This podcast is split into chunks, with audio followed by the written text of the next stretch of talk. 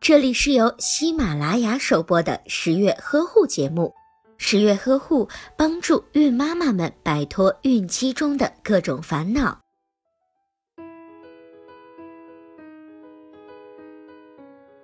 正常的孕吐反应，孕妈是不用太过担心的。但是有一些特殊的情况，孕妈妈可要引起十二分的重视。在本期节目中，十月君要给各位孕妈妈讲一讲那些你不知道的孕吐反应。第一，就是你不知道的孕吐作息表。孕吐属于早孕反应中最常见的一种症状，大部分孕妈妈会在怀孕的五至六周时出现孕吐反应，尤其是在每日的早晚会有恶心、不明原因的呕吐等表现。怀多胎的孕妈妈体会更加深刻。一般情况下，在怀孕的十四至十六周时，孕吐反应就会慢慢的减轻。但是也有少部分的孕妈妈不是这样的，有的孕妈妈的孕吐反应则会持续整个孕期。第二就是你不知道的孕吐的三个原因。第一是因为激素的改变。在怀孕期间，孕妈的体内各种激素会发生变化，比如黄体酮、雌激素都会发生改变。身体一时间无法承受这种巨变，因而产生了孕吐反应，特别是 hCG 水平的迅速升高，能够抑制胃酸的分泌，降低消化酶的活性，从而使胃肠道消化功能减弱，导致孕妈妈恶心、呕吐、食欲下降。另外，孕吐反应之所以会逐渐的减轻，正是因为 hCG 的实时减少。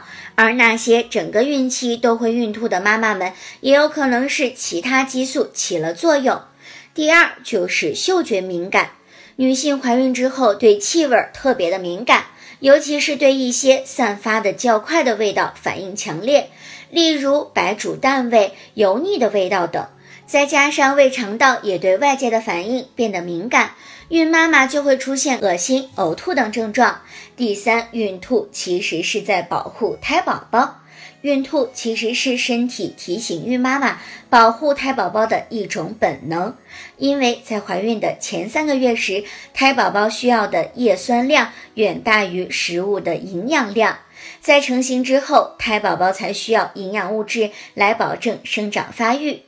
而孕吐的存在，就是为了避免孕妈妈一股脑的补充营养而摄取到可能会对胎宝宝和自己造成伤害的食物，比如含有微生物或者是病原体的肉类等食物，提早的察觉到各种病菌，以避免带来潜在的危险。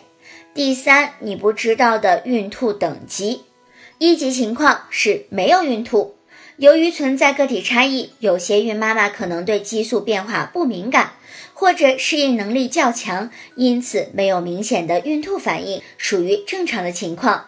虽然没有孕吐的烦恼，但也有可能会有其他的早孕反应，例如头晕、乏力、嗜睡等情况。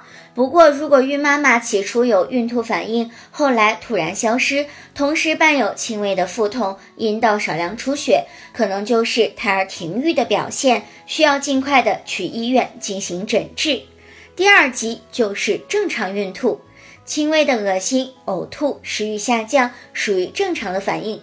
孕妈妈不必过于担心，仅仅需要正常作息，养成良好的生活习惯就可以了。第三级就是妊娠剧吐，少数的孕妈妈反应特别严重，呈持续性呕吐。呕吐物除了食物之外，也有可能是胆汁或者是血性物。更严重的时候，甚至不能进食、进水，可能会发生失水或者是电解质紊乱等情况。一旦孕妈妈出现体重明显减轻、面色苍白、尿量减少等症状，就需要到医院及时的就诊。缓解孕吐的方法有什么呢？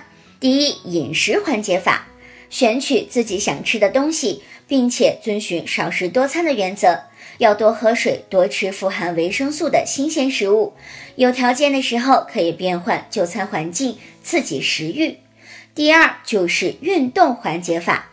如果缺乏运动，恶心、食欲不佳等症状就会更加的严重，易造成恶性循环。因此，孕妈妈平时可以适当的做一些轻缓的运动，例如散步，在改善心情的同时，也减轻了早孕反应。第三，药物缓解法，孕妈妈可以在医生的指导下，适量的服用维生素 B 六或者是维生素 C 来缓解孕吐反应。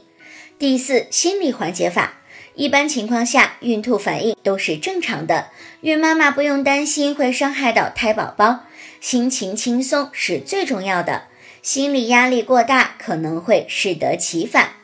十月君要说的是，每个孕妈妈在怀孕期间，对一点点的小事都会非常的重视，生怕伤害到胎宝宝。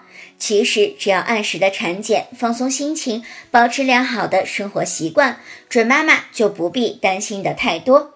打开微信，关注十月呵护的微信公众号，你就可以了解到更多有用、靠谱的备孕、孕期、分娩以及产后知识。